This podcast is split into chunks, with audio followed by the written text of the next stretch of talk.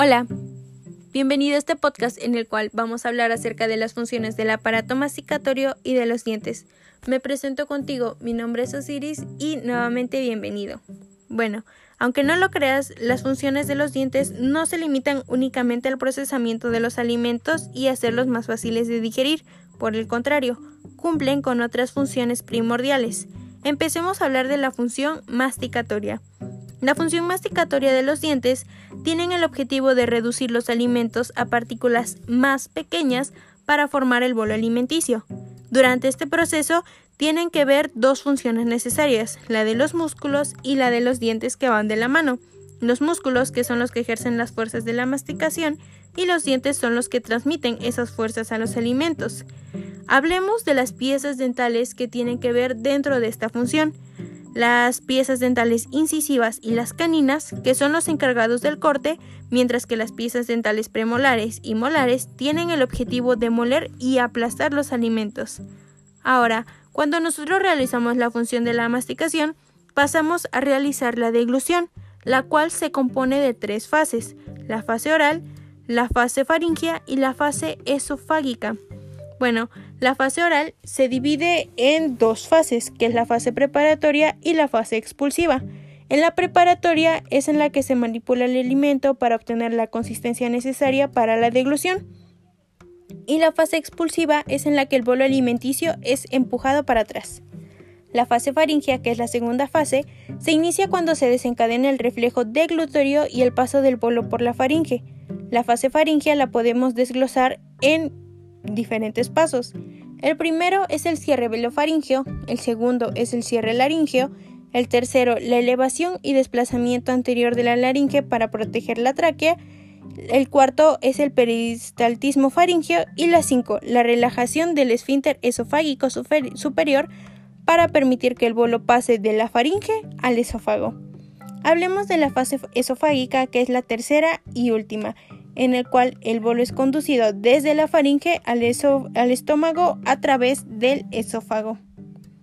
Bueno, una vez que hemos terminado de hablar de esta función que es importante y que la realizamos día tras día, pasemos a hablar de la función de la fonación o de la fonética.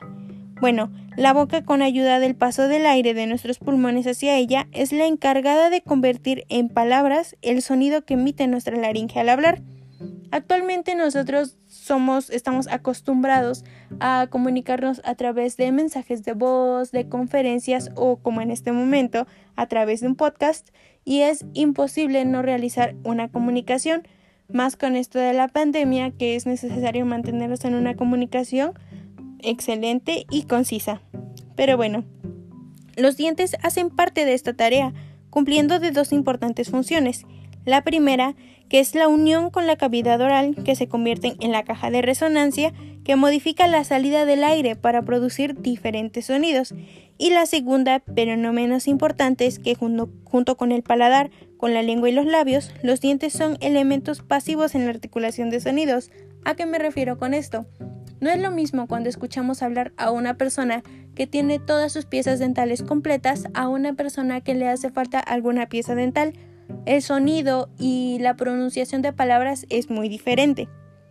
Ahora, pasemos a hablar de la función estética, la cual es una, a mi consideración, de las más importantes y de las que muchas personas no, nos damos cuenta hasta que nos hablan de ella. Bueno, la función que cumplen nuestros dientes con, con relación a la estética no solo se refiere a la simetría de nuestra sonrisa.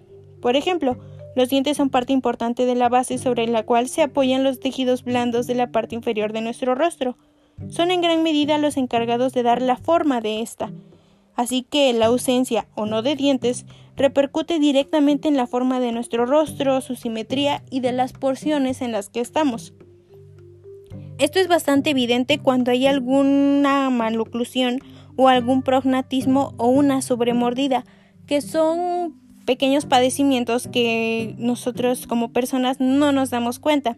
La maloclusión es uno de los problemas más comunes de la salud oral y que no nos damos cuenta precisamente porque no nos enfocamos mucho a informarnos sobre este tema. Ahora, hablemos de un último tema que no es menos importante, la cual es la lubricación, que es una de las funciones de la saliva. La lubricación es su función es lubricar y mantener húmeda la cavidad oral, ya sea por mucosas y los dientes, que son ayudan a una correcta fonación y a la deglución de los alimentos. Si te das cuenta, todo lo que tiene que ver en la cavidad oral se relaciona con la estética de nuestra cara, con la formación al momento de hablar y al momento de ingerir alimentos.